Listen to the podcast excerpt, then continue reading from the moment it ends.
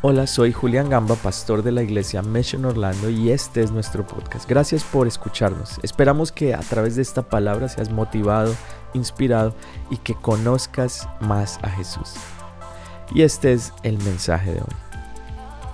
Dice que el apóstol Pablo se arrodilla delante del Dios, dice, de quien toma nombre toda familia. Está diciendo Dios trae una cobertura sobre todas las familias de la tierra. Y estoy orando, arrodillado delante de Él, para que el amor que Él es se le revele a cada uno de ustedes. Lo alto, lo profundo, lo ancho y lo largo. Y esa era la oración más fuerte del apóstol Pablo, del apóstol Juan. Y de, Pablo, perdón, y que la gracia del Señor sea derramado sobre ustedes.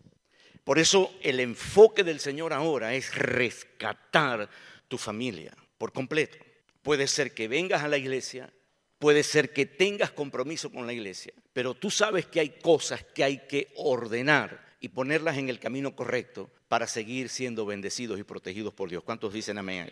Dile al que tienes a tu lado, yo creo que hay cosas que arreglar entre la familia. Ahora escuchen esto. Mm, eh, un pastor del ministerio de James Dobson, en una entrevista que le hicieron, daba una, una, estadística que me sorprendió bastante y que siempre he creído.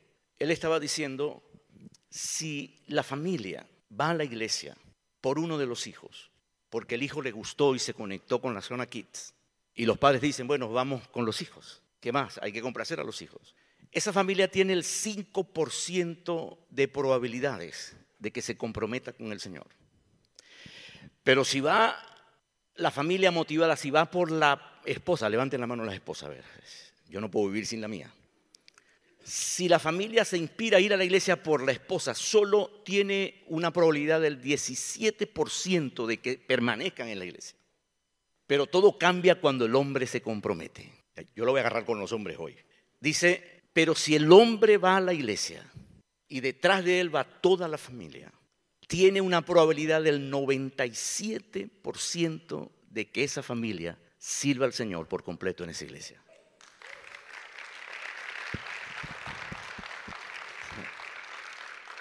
Un aplauso a la estadística, pero hombres, al parecer, y esto va en serio y de parte del Señor, hay algo que estás haciendo mal. Silencio, yo sé lo que es ese silencio. Yo también ahí he sudado frío. He tenido escalofrío, a una temperatura de 62 grados cuando Dios me habla. Pero todo va a cambiar, porque los hombres van a cambiar. Si tú cambias, todo cambia, decía un famoso predicador amigo nuestro. ¿Cuántos dicen amén?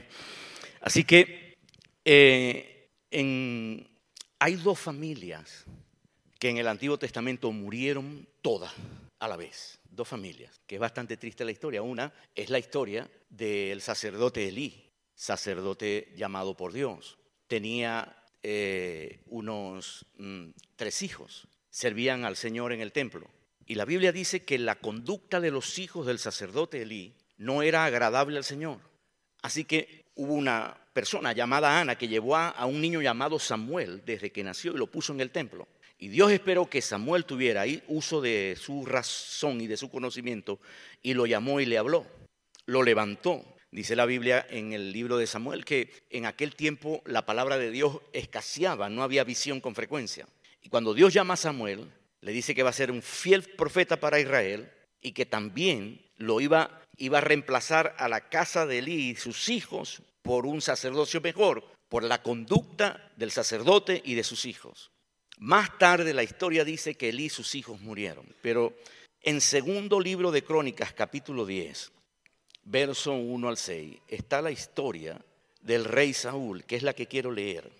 Dice, los filisteos fueron a la guerra contra Israel y los israelitas huyeron ante ellos. Muchos de ellos cayeron muertos en el monte. Entonces los filisteos se fueron en persecución de Saúl y lograron matar a sus hijos Jonatán, Abinadad y Malquisúa. La batalla se intensificó contra Saúl y los arqueros lo alcanzaron con sus flechas. Al verse herido, Saúl le dijo a su escudero, saca la espada y mátame.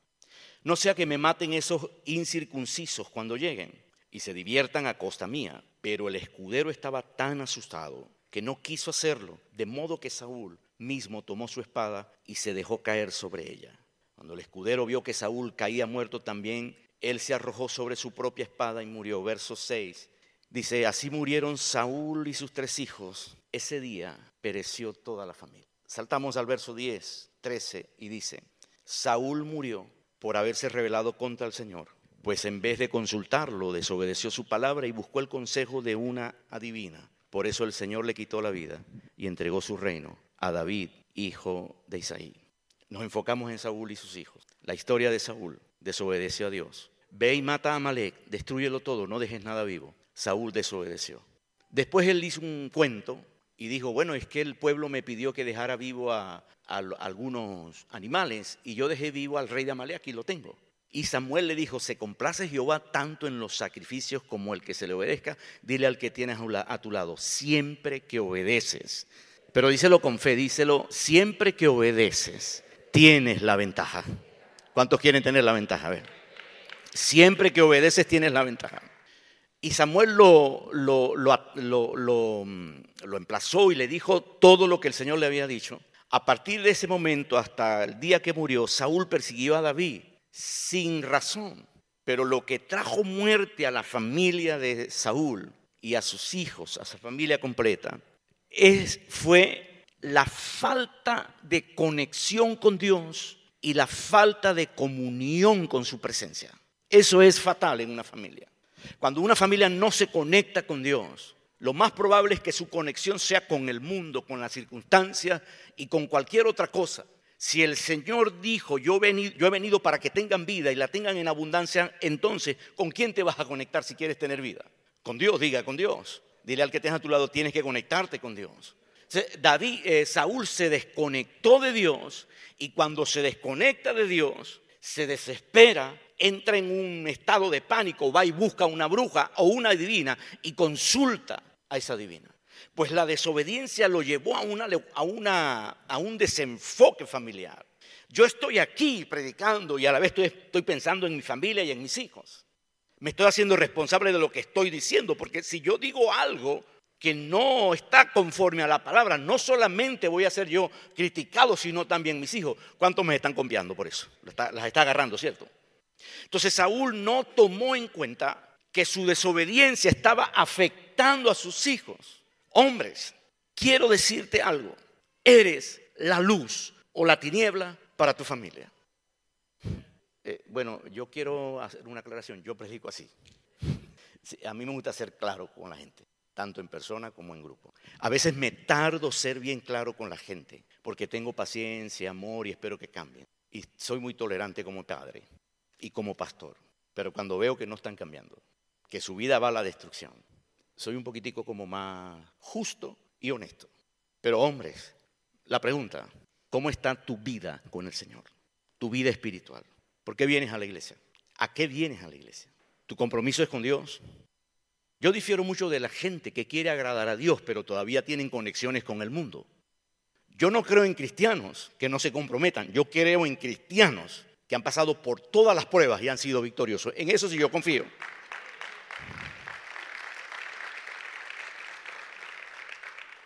Sé que estás en un proceso. Yo también estoy en un proceso, pero yo en 33 años he cambiado. Sé que estás en un proceso, bueno, hay que ser, hay que ser poco a poco, está bien. Yo entiendo lo de poco a poco y todo lo demás, pero te voy a decir una cosa. Cuando Jesús le dijo a los discípulos, ustedes son hijos de vuestro padre el diablo y los deseos de vuestro padre el diablo queréis hacer. El Señor se los dijo eh, poco a poco en tres meses o se los dijo de una vez. Cuando el Señor se encontró con la mujer adúltera, ¿dónde están los que te condenaban? Señor, se fueron. Ok, ni yo te condeno. Vete y en siete días hablamos. Vete, pero eso sí, no peques más. Santa palabra. ¿Sí? Cuando se ve Jesús con la mujer eh, con la, con la mujer adúltera, el vete y no peques más funcionó, porque después la ve llorando a sus pies. Dile al que tienes a tu lado, hay que cambiar, pero apúrate. Sí, haz el esfuerzo, acelera. Tienes que cambiar, no ve que tu esposa está esperando que tú cambies. Tus hijos están esperando que tú cambies. Estando en el Día de los Padres el domingo pasado en un restaurante, que bueno, yo me gustó comer ese restaurante, pero la comida fue un intento fallido, de verdad, lo tengo que reconocer. Así que mis hijos y mi esposa hicieron un esfuerzo y en medio de las palabras de todos mis hijos, increíbles las palabras, uno de ellos dijo, papi, yo quiero decirte algo, que eso me impresionó. Yo le doy gracias a Dios, porque si algún día tú te vas, ya me estaba mandando. Si algún día tú no estás, yo sé lo que tengo que hacer. Wow, me sentí tan realizado. Lo digo y se me acelera el corazón. Logré que después de tantos años de edad me dijera eso. Me demuestra que estoy haciendo un buen trabajo. Saúl se desenfocó. Cuando el hombre se desenfoca, todo viene para ir para abajo, como dicen los boricuas. La unción cae en la cabeza de Aarón y baja por las vestiduras hasta los pies. Hermano, cuando tú valoras la familia, tú haces lo que sea para mantener ese valor sobre la familia. Sí, Señor. Yo he tenido que dejar trabajos aquí por pasar semanas enteras de oración por mis hijos. Saúl desobedece y cuando se desobedece, entonces toda su familia entra en una cobertura incorrecta. Y por eso mueren trágicamente. A nosotros, a ninguno de nosotros nos va a pasar que vamos a morir trágicamente. Pero échame un cuento, ¿cómo están tus finanzas si sigues desobedeciendo? ¿Cómo está tu armonía en el matrimonio? El cariño, el romanticismo, la tolerancia, el perdón. ¿No será que tu nivel de obediencia está muy bajo? Si es así, hoy lo vas a subir en el nombre de Jesús. ¿Cuántos dicen amén? Abraza al que tienes a tu lado y dile, cuando tienes comunión con Dios, tu familia se fortalece. Así que lo único que yo te puedo decir en esta mañana que puede desbaratar y desordenar una familia es no tener comunión con Dios y desobedecer a Dios. Eso basta, es suficiente. Como también es suficiente arrodillarse y, decirle, Señor, ayúdame. Ya eso es suficiente para que Dios restaure una familia. A ver, en, Primera de Juan, capítulo 2, verso 13, dice, en el verso 12, dice, les escribo a ustedes, queridos hijos, porque sus pecados han sido perdonados por el nombre de Cristo. Levanten la mano los, hijos, a ver, diga, diga conmigo, mis pecados han sido perdonados por su nombre. Les escribo a ustedes, padres, levanten la mano los padres, a ver, porque han conocido al que es desde el principio a ver los padres, el conocimiento que tengas de Dios es una protección para tu familia. Luego dice, les escribo a ustedes jóvenes, levanten la mano los jóvenes, a ver, sí, dice, porque han vencido al maligno. Los jóvenes han, si tienes a un joven a tu lado, a tu hijo, y dile, mírale a los ojos y dile, tú has vencido al maligno. Y no importa lo que diga el mundo, tú lo has vencido. Y luego dice, le he escrito a vosotros, queridos hijos, porque han conocido al Padre. Les he escrito a ustedes padres porque han conocido al que es desde el principio. Les he escrito a ustedes jóvenes porque son fuertes y la palabra de Dios permanece en ustedes y han vencido al maligno. Note que a los padres le dice porque has conocido al que es desde el principio y el amor de Dios permanece en ustedes. Y a los jóvenes le dice les he escrito a ustedes jóvenes porque han vencido. Eso me da a entender a mí que cuando yo como padre me relaciono en un conocimiento íntimo con Dios, mis hijos abajo van a ser vencedores en cualquier circunstancia. ¿A cuánto les está hablando el Señor? Dije que íbamos a reflexionar, ¿verdad? Estamos reflexionando, ¿cierto? Ustedes están predicando conmigo. Ahora, la escena, Lucas capítulo 17, verso 11. Padre, dame la parte de los bienes que me corresponde. Y el padre quedó asombrado. Y dijo, wow, ¿qué le pasa a este muchacho? Sí, dame mi herencia. Oye, yo no entiendo el papá, pero se la dio. Yo no se la doy, yo peleo primero. Me arrodillo, voy en ayuno, oración, pum, hago de todo. Pero él se la dio. Y el hijo pródigo se fue con los bolsillos llenos. Dice, no mucho tiempo después, no mucho tiempo después, dice, se acerca al lugar de los cerdos para comer algo. Y el relato, no lo voy a leer, pero dice así, el relato dice que se acercó a donde estaban los cerdos comiendo, dice, para poder comer algo de ellos, pero dice, nadie le daba nada. La imaginación mía es esta. Están los cerdos, uno, dos, tres, cuatro, cinco, los tres cochinitos, uno, dos, tres. Viene el que cuida a los cerdos, le da comida a los cerdos, pero cuando ve al, cuando ve al hijo pródigo, no le da. ¿Sí entienden eso? La agarraron. Dice, nadie le daba. Dos cosas, el pecado te va a postrar a lo más bajo. Tienes que salir del pecado. Te tienen que santificarse porque se tienen que santificar. Eso por, un lado. Llegó a lo más bajo, pero en el momento más bajo de su vida pudo reflexionar y, y decir, Señor, ¿qué hago yo aquí? En la casa de mi padre hay muchos jornaleros. Me levantaré, iré y le diré, Padre, pecado contra ti, no soy digno de ser tu hijo, hazme como a uno de tus jornaleros. Y cuando llegó, repitió la historia o lo que había planificado en su mente, se lo dijo, pero el padre le hizo una fiesta. Y el problema, la doctrina no es la fiesta, si hacemos fiesta con el pecador o no. El problema es que salió del pecado. Como tú también puedes salir del pecado donde estás, como tú también te puedes santificar, puedes ser libre de cualquier cosa del mundo. ¿Sí me están entendiendo? Y no espero aplausos por esto, pero la exhortación que te tengo y la reflexión que tengo ahora es, dice el Señor, apártate del mal, haz el bien y sigue la justicia. Eso lo dice el proverbio. Y creo que firmemente que así como el hijo pródigo se levantó del lugar de los cerdos y regresó a su padre, Tú también puedes dejar tu desastre atrás. Dile al que tienes a tu lado, vas a tener que dejar tu desastre atrás, levantarte y ir al Padre y darle un abrazo al Padre. ¿Cuántos dicen amén? Dale un aplauso al Espíritu Santo. Y a pesar de tus errores del pasado, Dios todavía te ama. Mira fijamente al que tienes al lado y dile, mira, a pesar de lo que hiciste esta mañana, Dios todavía te ama. A ver, ¿cuántos pospusieron la alarma siete veces? No le hicieron desayuno a su esposa. Bueno, ahí vamos. ¿Cuántos dicen amén? A pesar de tus errores, entonces necesitas, necesitas levantarte. Cuando el hijo pródigo estaba allí, volvió en sí y Dios lo levantó. El hermano mayor pues refutó y dijo, no, estoy todo el tiempo contigo aquí y no me has dado nada. Y el padre le dijo, wow, tú siempre estás conmigo y todo lo mío es tuyo. ¿Cuántos tiene? A veces hay alguno de los hijos que no ve lo que tiene, se fija en lo que no tiene. Ahora, cuando Dios interviene en una familia, los milagros de restauración empiezan a suceder. Yo cuando voy a aconsejar a alguien, lo primero que le digo, te advierto, necesito que seas honesto. Si no vas a ser honesto, no me digas nada. Dímelo todo lo que tengas que decir. Porque se trata de restaurar un matrimonio. Se trata de que en el matrimonio la culpa es de los dos, como dice la canción. ¿sí? Y yo voy al grano, al, cuéntame. Y me cuentan toda la historia. Una hora contando historias, sí, pero ahora dime qué es lo que es. No, tienes que decirlo. No es obligado. Bueno, está bien.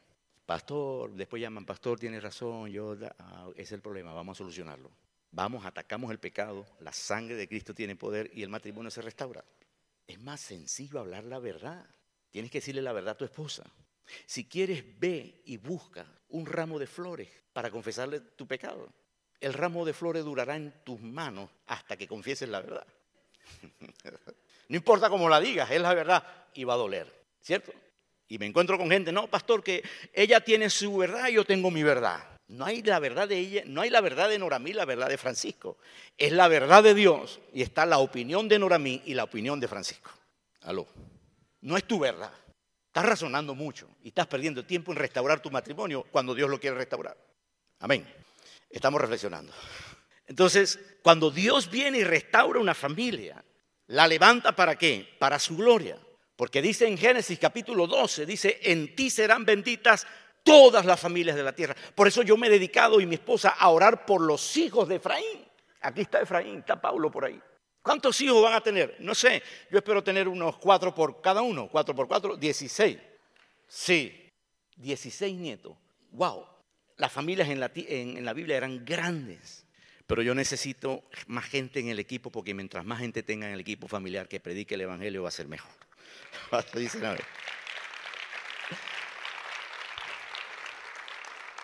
Aleluya. Están aprendiendo algo hoy porque estamos reflexionando. Sí, quiero que salgas de aquí y le digas a tu esposa, mi amor, el pastor me hizo reflexionar. Tenéis razón. A partir de hoy voy a lavar los platos. Sí. ¿Cuántos esposos lavan los platos? Yo, yo procuro no lavar los platos delante de Noramí porque no termino nunca. Porque las, ¿cuántas esposas ven platos sucios donde el esposo no lo ve? Y eso es en el mundo espiritual en todas partes. Tú no ves tus errores y ellas te la ven. Y yo cuando ya estoy lavando el último tenedor, vienen ahora a mí con tres sartenes. Y en realidad a veces le digo, voy a lavar los platos, no sé si mejor vaya al cuarto. Pero es mejor que esté ahí para que me supervise, porque si los lavo y después viene y la cocina no está como está, como debe estar, Entonces voy a tener problemas. Lavo los platos tranquilo. Sal de aquí eh, a tu casa y dile, mi amor, reflexioné. De verdad yo soy una mujer gotera continua y no te dejo tranquilo. Y el hombre te va a decir, gloria a Dios. Era la única oración que estaba haciendo en toda mi vida y Dios me escuchó. Estamos reflexionando, tienes que reflexionar y con risa se reflexiona mejor. Los jóvenes, yo veo muchas discusiones entre los jóvenes y las mamás a tomarse una foto. Y en, una, en, un, en un high school estaba con Efraín en, una, en, una, en un acto y estaba la mamá que se te quería tomar la foto de la selfie con el, el niño. Mi amor, que la foto y todo el mundo la. Y el muchacho, mami, mami. Y la señora, que la foto, que no se quiere tomar una foto con usted. Y yo, yo decía, Dios mío, lo dejará aquí. ¿Cuántas mamás saben que los jóvenes cambiaron el estudio fotográfico por el baño? ¿No? Que las fotos en el baño salen muy más, más hermosas. En el baño. El fondo, la poseta abierta, el rollo de... Y ellos... Pero la mamá en un jardín, matas por detrás, flores, y ellos no quieren. Dos horas después, una historia en Instagram, en el baño del centro comercial. Uno no ve la foto, ve el baño. Todas esas cosas cambiaron. Los papás tenemos que ser tolerantes a eso. ¿Qué tal, joven, si vas a tu casa y le dices a tu padre, papi, mami, el pastor me hizo reflexionar? De verdad, tengo que ser buen estudiante. Tengo que ordenar mi cama. Tengo que también ayudar en la casa. ¿sí? Eso es fácil. El último punto de esto, que creo que no veo el, timer. Me dieron 35 minutos. ¿Cuánto llevo, Francisco? Pero yo soy amante del círculo familiar. Cuando yo conocí a Noramí, una de las cosas que más me golpeaba era ver a su familia unida, porque era algo que no estaba sano en mí. Porque mi papá nunca estuvo. A los hombres que tienen la excusa del padre, tranquilo, yo soy superviviente de un padre que no estuvo. Si no estaba el papá, la mamá con siete muchachos, ¿a qué va a optar la mamá? Un palo para que todo el mundo se quede quieto. Pero ¿a quiénes le daban el palazo? Porque yo oía el palo y no me quedaba quieto. Y tuve rollos con mi papá y con mi mamá. Y soy amante del círculo familiar ahora, después, porque Dios me ayudó a través de Noramí a amar a la familia, a los tíos, a los primos, a los sobrinos. Y todavía a veces lucho contra esas cosas. Pero he mejorado, no sé, Noramí, me, me imagino, para no ser tan exagerado y que el regaño no sea tan fuerte, como un 50% en 33 años. ¿Sí? he mejorado bastante. Y enseñamos a nuestros hijos a ser familiares, el abrazo, todo el mundo cumple años, todo el mundo compra regalos. Día del Padre, los jóvenes se sacrifican el Día del Padre, sus amigos los ponen en la cruz del Calvario 100% y se van con su padre a recelebrar. El Día de la Madre igual. Y amo eso, me gusta eso, porque el mundo allá afuera está en, un caos por completo. Y si está desordenado, el mundo necesita una iglesia levantada en la presencia del Señor con toda su familia. ¿Cuántos dicen amén? Eso es lo que necesita el mundo. Y cuando digo que amo eso, lo amo. Y si uno se entristece, los otros se entristecen. Y nosotros no nos movemos. Si de los seis uno no está de acuerdo, no nos movemos. Pedimos al Señor para que le ponga el mismo espíritu a él. Sea yo, su mamá o cualquiera de los cuatro hijos. Yo me tuve que desligar del machismo, salir del machismo, de la dureza de corazón, de los yo gritaba, yo tiraba puertas también.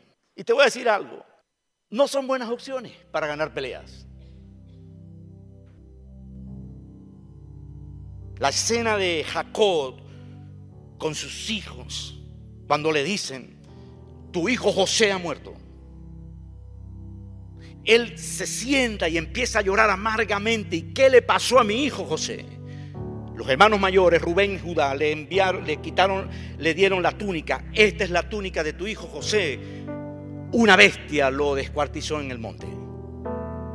Y Jacob puso a llorarse, a llorar todo el tiempo.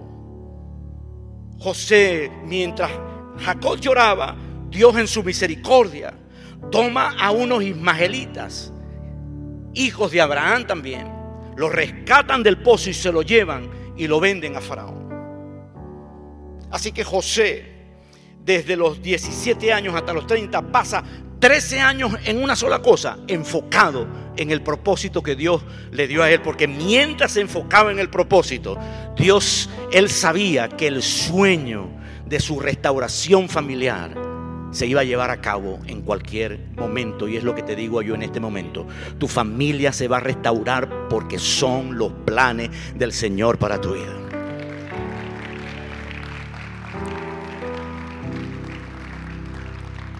Y la historia, tremenda historia, feliz el final. José se encuentra con sus hermanos, llora amargamente, se descubre, yo soy José a quien ustedes vendieron. Y él pregunta, pregunta porque todavía estaba conectado con su padre. Dice, mi padre aún está vivo. Pues sí, porque el hombre es el hombre del 97%. ¿Se acuerdan lo que les dije hace rato? Y José dice, cuando dice, le dicen, sí, está vivo, bueno, tráiganmelo. Y él mandó a todos, todos los carros de Faraón, increíble.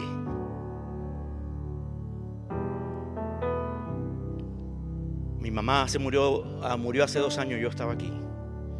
Y cuando me despedí de ella, yo sentí que era el último abrazo. Estaba trabajando por allá en una construcción. Me llama mi hermano y me dice, Francisco, mamá acaba de partir con el Señor.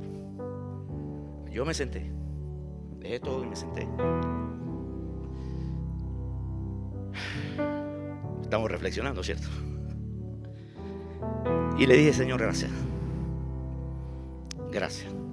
Gracias por mi mamá. En ese momento tuve una sensación de que no había, no había culminado algo en mi vida con ella, pero después en la noche fui a la presencia del Señor y le volví a dar gracias. Y mientras le daba más gracias al Señor, más me conectaba con Él. Mi padre me dejó, mi madre también se murieron, Dios se lo llevó, pero el Padre Celestial nunca falla. Cuando José ve al Padre que llega, lo abraza. Y Jacob le dice, wow, pensé que habías muerto. Ahora veo que no es así. Que no solamente estoy viendo tu rostro, sino el de mis nietos.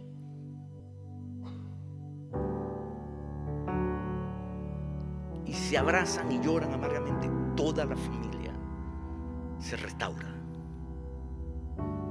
Faraón escucha los lloros, los gritos y dicen, ¿qué pasa? Y un oficial le dice, es José y su familia que se acaban de reencontrar. Y Faraón dice, wow,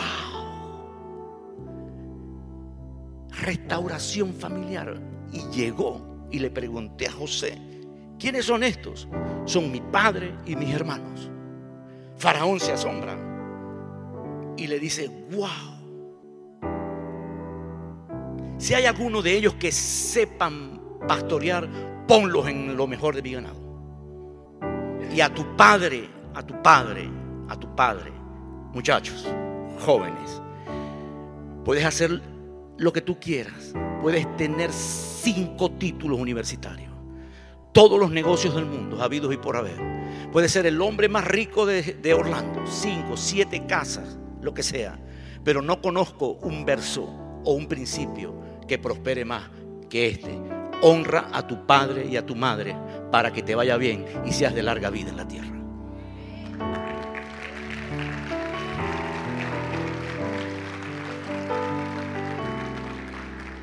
Terminando, José se restaura, porque cuando hay restauración familiar, tú vas a conquistar lo mejor de la tierra. Y cuando Jacob dice, llegó el momento de morir, me voy a morir. Trae aquí a, tus hermanos. Y Jacob le da una palabra a cada uno de ustedes. Pero yo, el último punto que tengo de la predicación, se llama las cinco cartas. Fue una carta que le escribí a mi esposa y a mis cuatro hijos esta madrugada. Y después te voy a leer una carta a ti. ¿Sí? Estamos reflexionando. Dile al que tenga a tu lado, estoy reflexionando. Deme un tiempo, por favor, Francisco, tranquilo. Yo me arrepiento después de mi pecado contigo allá atrás. no sé si me pueden dar un poco de luz aquí para leer.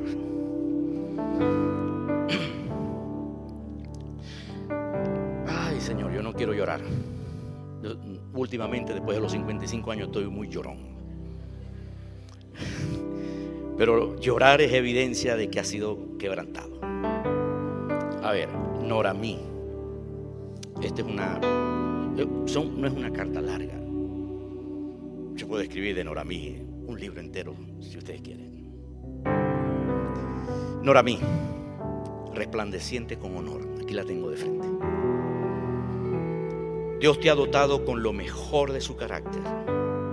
Solo Él conoce lo que está, lo que tú, eh, lo que te ha costado mantener la generación bajo la cobertura de Dios. El Dios de los cielos está a punto de derramar sobre ti la recompensa de la obediencia. Cualquiera que hable contigo encontrará sabiduría, serenidad y palabras acertadas, siempre inspiradas en el amor de Dios. Te amo, me gustaría vivir contigo todo el tiempo. Me siento seguro, amado y respetado por ti. No tienes comparación. Te amo para siempre.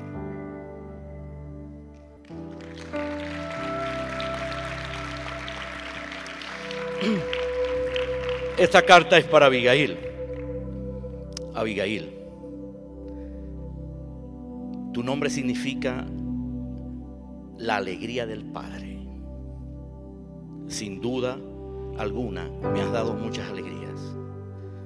Dios te ha concedido ser la primogénita. El Dios de los cielos te ha concedido sus mejores dones. Con tus talentos te has abierto el camino seguro hacia el éxito. Tu hermosura y belleza despiertan la ternura de aquel que te escogió, del que te ha librado de aquel que ha intentado ser más fuerte que tú, pero lo has vencido en su nombre. Te amo, hija de mi corazón. Sabes que cuentas conmigo y que mi abrazo de saludo siempre estará disponible. Te amo.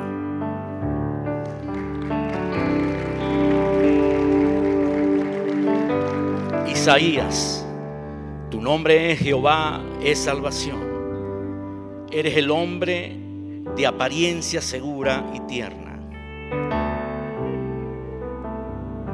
Tu habilidad de hacer amigos es un don que Dios te dio para conquistar las naciones de la tierra el mundo o cualquiera que intente descalificarte cometerá el más grande error de su vida. Porque Dios te escogió y lo que Dios escoge nadie lo descalifica. Se lo digo a ustedes jóvenes. Si tienes a un joven al lado, dile, si Dios te escogió, nadie te va a descalificar. Sigue adelante, mi campeón. Sé indetenible ante la circunstancia. Que el que te llamó, él mismo responderá por ti. Te amo, hijo de mi corazón.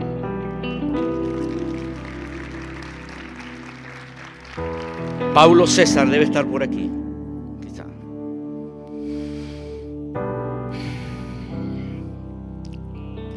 Paulo César significa el pequeño gran rey.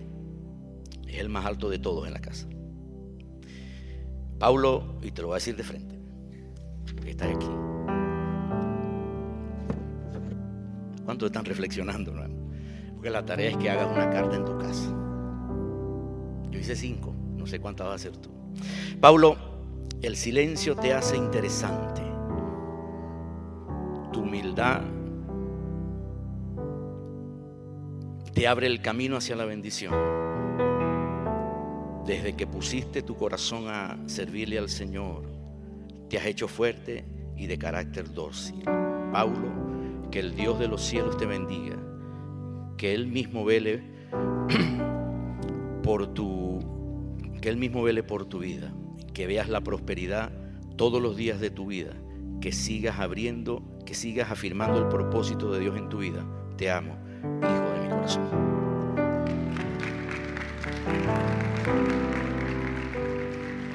Pónganse de pie. Termino con Efraín. Efraín es la doble bendición. Llegaste a nuestras vidas para enseñarnos la ternura de Cristo, para demostrar que es fácil ser amigo de todos. Dios te ha concedido una personalidad amigable y accesible. Eres un eres el llamado, tienes el llamado de Dios en tu vida. Tienes la doble bendición en todo lo que haces. Sigue avanzando en el camino. Sigue avanzando con Dios, que es tu protección. Descubrirás que siempre estará, que siempre Él estará de tu lado, que puedes experimentar siempre la bendición de Dios. Efraín, te amo sin condiciones.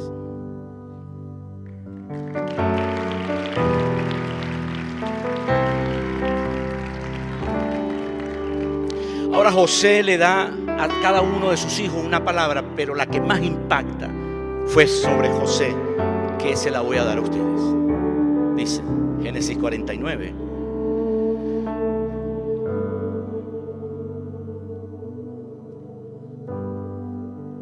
Génesis 49, 22. Dice, rama fructífera es José. Ponle tu nombre. ¿Cuál es tu nombre? Rama fructífera es Darwin. Es José. José. Rama fructífera es Juan Carlos. Rama fructífera es José. Rama fructífera junto a una fuente cuyos vástagos se extienden sobre el muro. Noten, esta es la carta que Dios te escribió a ti. Le causaron amargura, le asaetearon y le aborrecieron los arqueros. Mas su arco se mantuvo poderoso y los brazos de sus manos se fortalecieron por las manos del fuerte de Jacob, por el nombre del pastor, la roca de Israel, por el Dios de tu Padre, el cual te ayudará, por el Dios omnipotente, el cual te bendecirá con bendiciones de los cielos arriba y con bendiciones del abismo que está abajo, con bendiciones de los pechos y del vientre. Las bendiciones de tu Padre fueron mayores que las bendiciones de mis progenitores. Hasta el término de los collados eternos serán sobre la cabeza de cada uno de ustedes, José, y sobre la frente del que fue apartado de entre sus hermanos. No sé ustedes, pero yo acabo de reflexionar y la conclusión es que sin el Señor, sin estar conectados con el Padre, no somos nada. Gracias por escucharnos, esperamos que este mensaje haya sido de gran bendición para ti. Te invito a que te suscribas y lo compartas con tus amigos. Para más contenido de nuestra iglesia visita missionorlando.com. Que Dios te bendiga.